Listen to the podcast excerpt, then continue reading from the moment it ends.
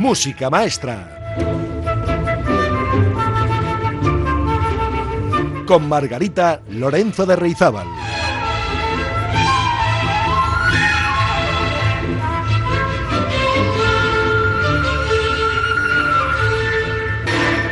Hola, muy buenas amigas y amigos. ¿Qué tal están ustedes? ¿Qué tal han pasado esta semana? Espero que bien, que estén repuestos y con ganas de escuchar buena música. Además, ya casi es fin de semana, un motivo más para la alegría, porque el descanso, si ustedes tienen la suerte de trabajar, está muy cerca. Y si no, pues es una muy buena ocasión para escuchar a Edward Grieg, que es el compositor que vamos a visitar hoy en Música Maestra, el programa 141. Y visitamos a Edward Grieg porque vamos a repasar una de sus obras fundamentales, una de sus obras más icónicas e importantes dentro de la música programática, que es ni más ni menos su famosísima obra Per Gint. Pues comenzamos con una breve semblanza de este compositor nórdico, noruego, para más señas. Bueno, pues la madre de Edvard Grieg supuso el primer contacto de este compositor noruego con el mundo musical, ya que era una distinguida pianista y además tenía una cierta reputación como escritora. Por su parte, su padre, de antepasados escoceses, gozaba de una sólida reputación, ya que era el cónsul inglés Bergen. Convertido Grieg en un excelente pianista, en 1858, el compositor y violinista Ole Bull quedó maravillado por su extraordinaria musicalidad, de modo que aconsejó a sus padres su ingreso en el Conservatorio de Leipzig, en Alemania, institución fundada, como saben, por Félix Mendelssohn. El conservatorio de esta ciudad alemana era un lugar en el que músicos de toda Europa y América llegaban para ampliar su formación y aprender de la mano de grandes músicos. A pesar de que Grieg tuvo que interrumpir sus estudios durante un tiempo por una enfermedad que le dejó secuelas pulmonares de por vida, consiguió graduarse a los 20 años con el unánime reconocimiento de sus profesores. En este contexto, Grieg empieza a ser considerado como un verdadero símbolo nacional, una gloria de la patria con cuya música los noruegos se identifican plenamente. En pleno auge del nacionalismo, se convirtió en su máximo exponente. Sus obras fueron acogidas de forma muy positiva entre sus compatriotas y el estreno de Per Gynt en 1876 supuso el lanzamiento internacional del compositor. Entonces contaba con 33 años. El gobierno noruego concedió a Grieg una pensión vitalicia que le proporcionó el marco perfecto para dedicarse únicamente a la composición, dejando así a un lado los problemas económicos. Así, Grieg, ya liberado de la parte económica, buscó inspiración en tranquilos refugios de montaña, desde donde escribió algunas de sus obras más hermosas. Y ahora toca introducir un poco esa conjunción perfecta que constituyeron Henrik Ibsen y Edvard Grieg a la hora de dar a luz a Per Gynt. Bueno, pues cuando el poeta y dramaturgo noruego Henrik Ibsen encargó a Edvard Grieg la musicalización de su obra teatral Per pues consiguió fundir en una única creación toda la tradición nacionalista noruega, gracias a la perfecta conjunción que se produjo entre el escritor y el músico, dos de las figuras más relevantes de la cultura del país de todos los tiempos.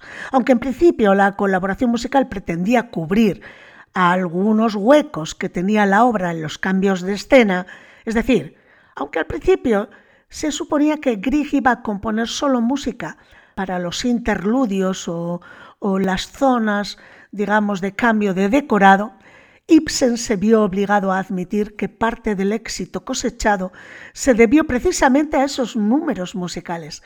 Grieg admiraba al literato profundamente y temía no estar a la altura del encargo, así que tuvo que superar numerosos inconvenientes hasta conseguir una música que se adaptase completamente al texto. Ante la gran acogida que tuvo por parte del público de los 23 números escritos, Grieg escogió cuatro en 1888 para una primera suite de orquesta y cinco en 1891 para la segunda. No obstante, como suele ocurrir con las suites orquestales, la música incidental original, aquella que Grieg escribió para la escena, ha quedado olvidada debido a la dificultad de su ejecución fuera del entorno teatral. Y lo que realmente ha perdurado han sido estas dos suites orquestales con origen en la obra teatral. Pues vamos a empezar ya a desgranar estas dos suites orquestales de Per La suite número uno comienza con La mañana o El amanecer. Es la pieza de apertura de la primera de las suites, que en realidad era el número 13 en la partitura de la obra de teatro. Sin embargo, la celebérrima melodía de la flauta ya había aparecido en el número anterior, sin desarrollarse, y tiene ciertas resonancias celtas. Música del amanecer por excelencia, un sol de flauta expone el conocido tema que poco después toma el oboe, iniciándose un delicioso diálogo entre ambos. Finalmente, la trompa lo vuelve a repetir una vez más con suavidad, iniciando un lento declive que concluye con el desvanecimiento de las notas en el aire. La mañana es uno de los más grandes logros de la música descriptiva, por cuanto que todo oyente occidental ha sabido siempre identificar lo que representaba ignorando su título o procedencia. Hubo algo en lo que puede decirse que falló Grieg, puesto que la acción en la obra de teatro se sitúa o sitúa este amanecer en el norte de África, donde se supone que Perkin ha asentado, convirtiéndose en un próspero comerciante y traficante de esclavos. Y la verdad, amigas y amigos, la música no suena para nada africana. Su música no puede sonar más que a escandinavo. Escuchemos este primer número, El Amanecer, música maestra.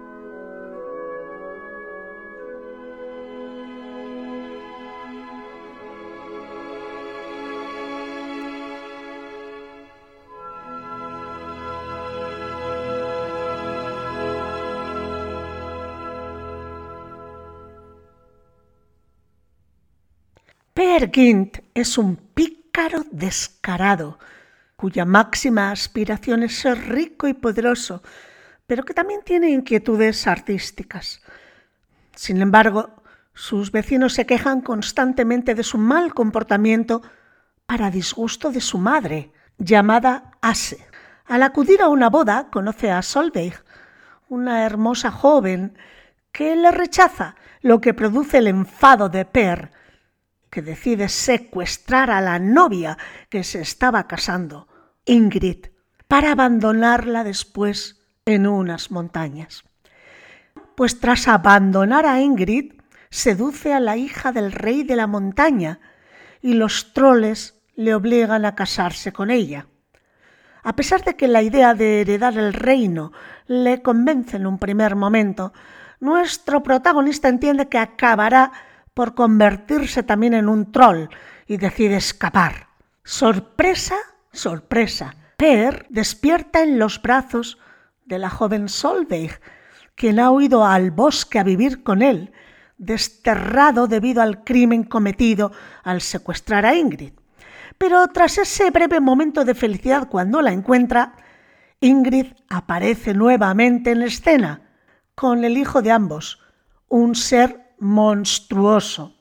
Bueno, para evitar todos estos problemas y tras la muerte de su madre, Per decide marchar a África, donde se convierte en tratante de esclavos y hace una pequeña fortuna. Tomado por un profeta, un jeque lo acoge en su séquito, pero él secuestra a su hija Anitra, quien finalmente consigue escapar dejándole a su suerte en el desierto. Poco después, Per decide volver a su país, pero una tormenta hunde su barco y su regreso se demora aún más.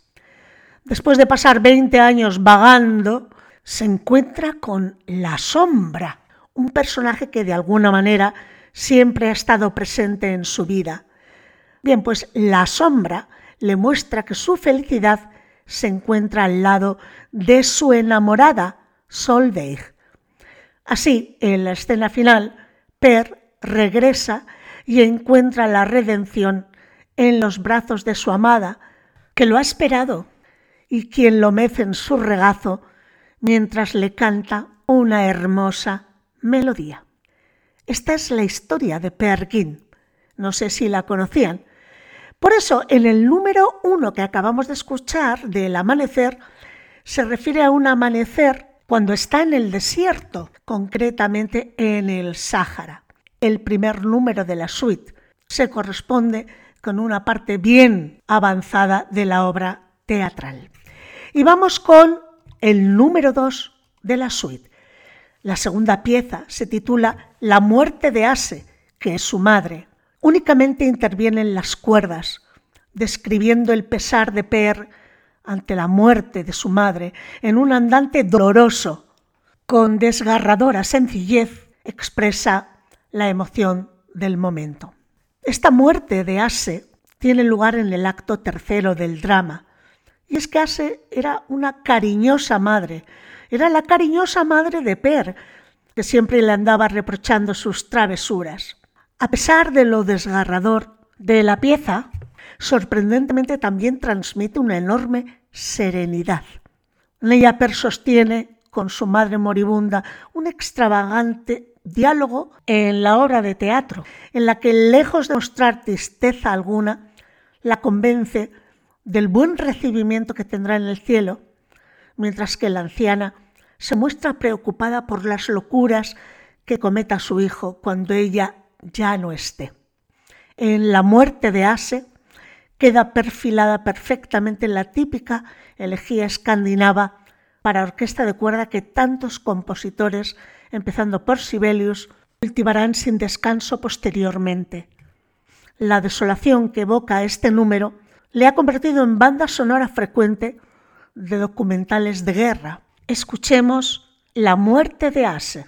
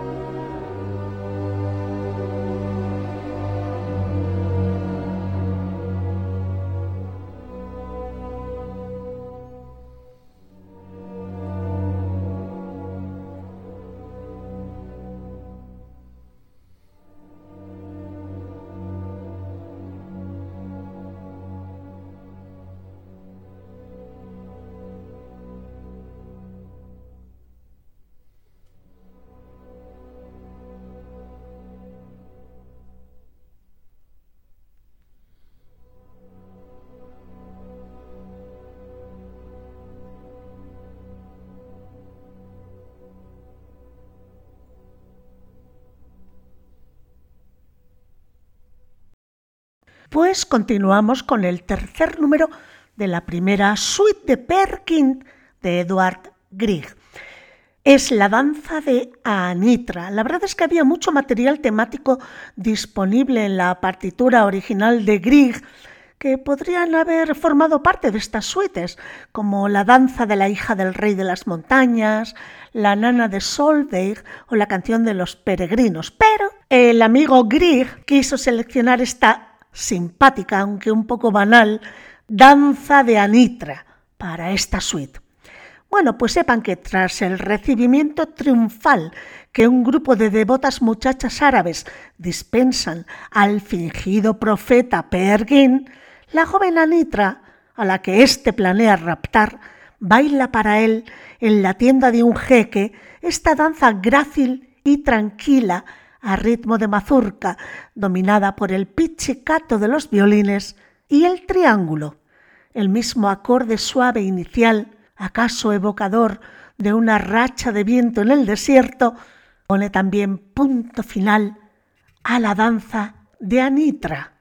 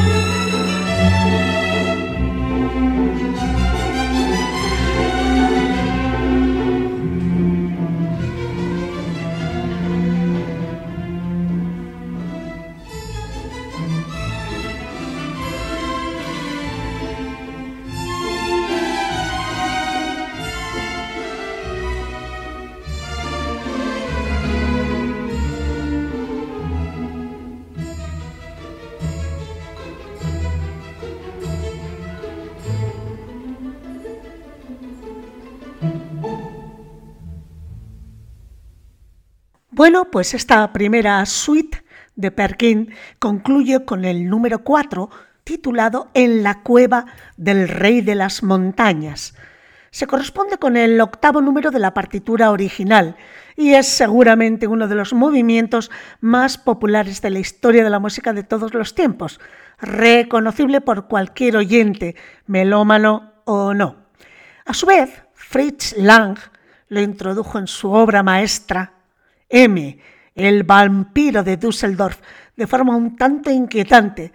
Era la tonada que silbaba el asesino de niños, encarnado por Peter Lorre, y a través de la cual es identificado por un ciego. Sin embargo, y a pesar de esta fama, son muy pocos los que saben qué describe exactamente esta música, ni quién es el susodicho rey de las montañas, en cuyo reino viven trolls, duendes y gnomos. En la mitología noruega, los gnomos no son esos amables hombrecillos de gorro puntiagudo que se saludan frotándose la nariz, sino seres sanguinarios que devoran a quien se adentra en sus dominios. Bueno, pues Perkin se adentra en estos dominios para seducir a la hija del rey de las montañas y consigue su propósito. Pero cuando quiere huir sigilosamente de la gruta, empieza a sentir que miles de ojos inyectados en sangre le observan y echa a correr. Los gnomos entonan un coro infernal clamando un hijo de cristianos ha osado entrar en la cueva del rey de las montañas. Matadlo. Y se arrojan sobre él, mientras cada gnomo exige la parte de Per que quiere devorar. Y un anciano sugiere que traigan hielo para mantenerlo fresco. Naturalmente, en la suite desapareció el coro, siendo sustituido de nuevo por la cuerda, lo que le quita un poco de esa espectacularidad que poseía en su versión inicial. Sin duda, de los ocho números de la suite, es este en el que más se percibe una acción concreta. El comienzo evoca la oscuridad de la cueva y el paso ligero, cuidadoso, en extremo de Perkin tratando de salir de ella. El fagot, el violonchelo y el contrabajo suenan de forma casi imperceptible, de forma pesante, recreando sus pasos.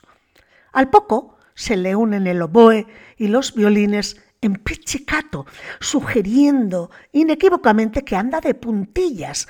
Pero entonces la música acelera su ritmo y el crescendo conduce a un tutti estruendoso donde originalmente estaba el coro, en el que surgen de repente todos los duendes y los trolls furiosos. Atrapado el protagonista, un redoble contundente concluye esta breve pieza de apenas dos minutos y medio de duración.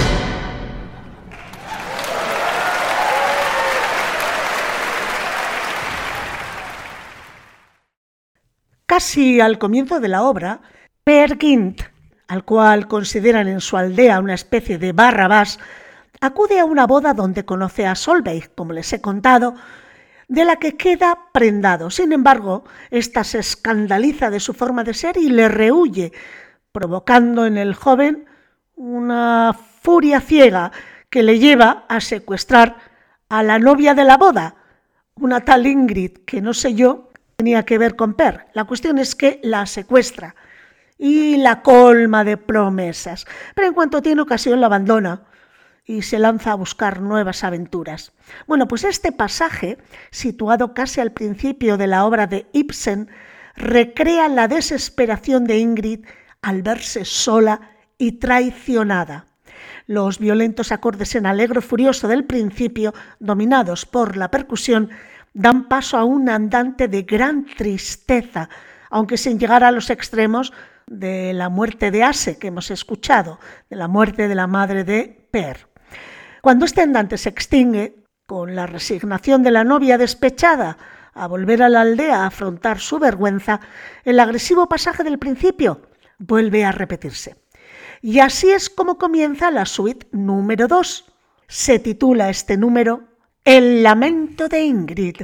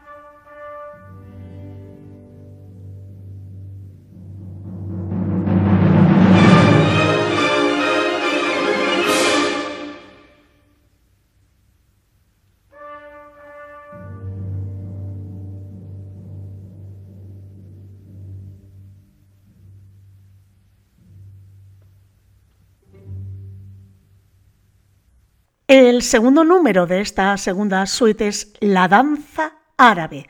Esta danza árabe, junto con la del cascanueces, es probablemente la más popular de la historia de la música, aunque en ambos casos es evidente que ni Grieg ni Tchaikovsky estaban familiarizados con el folclore árabe. Todo ello responde a la obsesión por el exotismo que vivió Europa en la segunda mitad del siglo XIX y de la cual serían partícipes músicos como Rimsky-Korsakov, Georges Bizet o Eduardo Lalo. Este gusto por las músicas exóticas culminaron con las óperas de tipo oriental de Giacomo Puccini, como por ejemplo Turandot o Madame Butterfly a principios del siglo XX, estas ya más documentadas en lo que se refiere al folclore y a las melodías corte oriental. Lo que Grieg propone como danza árabe es una pieza vivaz en la que la percusión juega un, importante papel de principio a fin. Se trata de una melodía juguetona en la que van turnándose los instrumentos de madera, dando paso a réplicas del conjunto orquestal, que en la obra original para el teatro era un coro de uríes, lideradas por Anitra, que toman a Perkin por un profeta.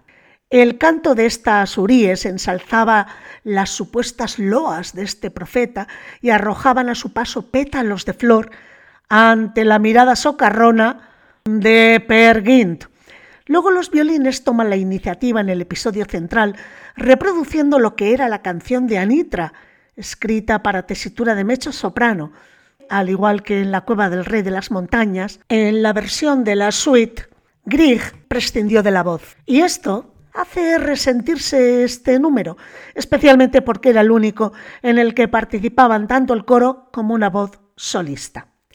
En cualquier caso, festiva brillantez del principio que cierra también la danza al final. Escuchamos la danza árabe.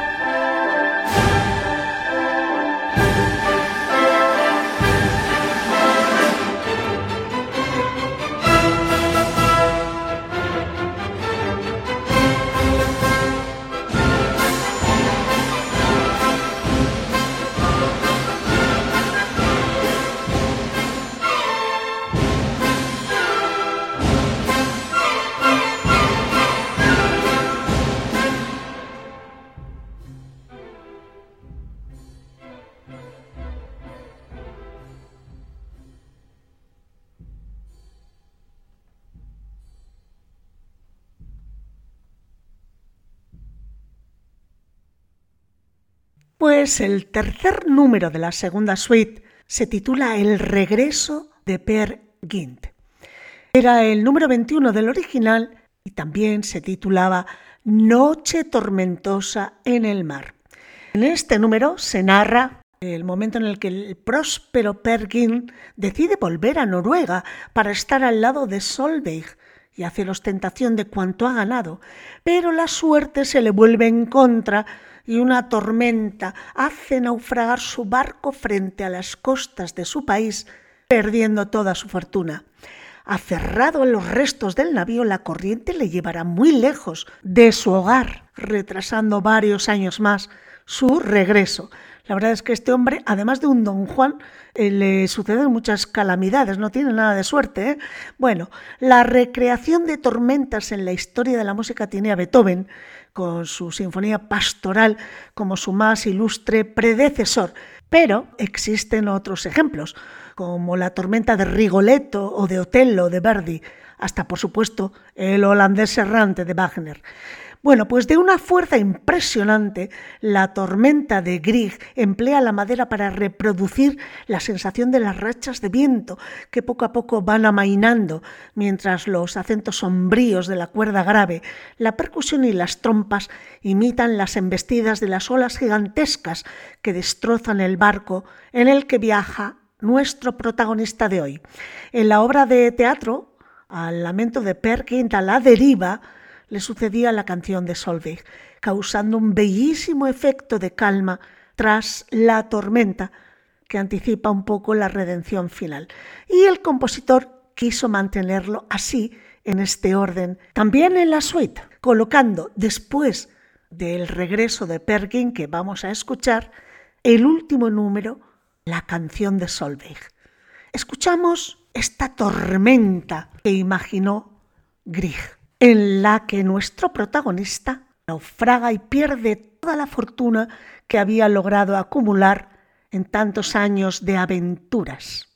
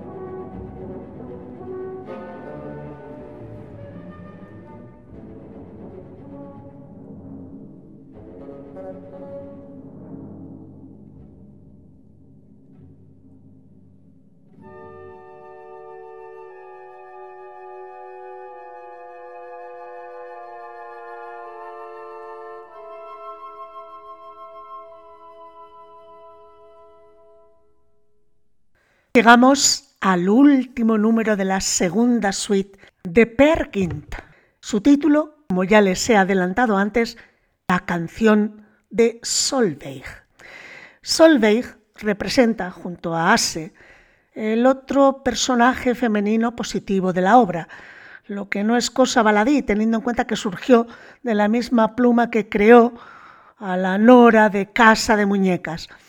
Las otras mujeres que se nos van presentando, como la ingenua e infiel Ingrid o Anitra, la hija del rey de las montañas, bueno, pues son meras caricaturas a las que el protagonista seduce con facilidad. Sin embargo, la bella y sencilla Solveig logra conquistarlo con su dulzura y será ella quien lo espere como Penélope a Ulises durante 20 años, mientras él regresa de su particular odisea. En sus brazos, en los brazos de Solveig, es donde haya el héroe la redención. Y es una verdadera lástima que Grieg no introdujese en las suites la nana con la que lo recibe, poniendo así punto final a la obra. La conmovedora canción de Solveig corresponde al número 19 de la música incidental original y luego se repite con distinta letra en el 23. Fue concebida originalmente para voz de soprano, pero esta es sustituida nuevamente en la suite por los violines, perdiendo parte de su encanto desde mi punto de vista. La cuerda domina casi por completo este número, expuesto con gran mansedumbre, evocadora de un atardecer tranquilo sobre el mar escandinavo. En ella Solveig expresa su fe en que su amado Per, en esos momentos al otro lado del mundo, regresará a buscarla, aunque pase el invierno, desaparezca la primavera y con el fin del verano termine el año. Y si acaso él ha muerto, irá esperándole allí hasta el momento en que puedan reunirse para siempre. Y con esto concluimos el programa de hoy, donde hemos revisado, repasado la historia de Per Y concluimos con este último número, con la canción de Solveig. Sean felices, disfruten de este fin de semana y nos vemos la próxima. Que la música les acompañe. ¡Agur!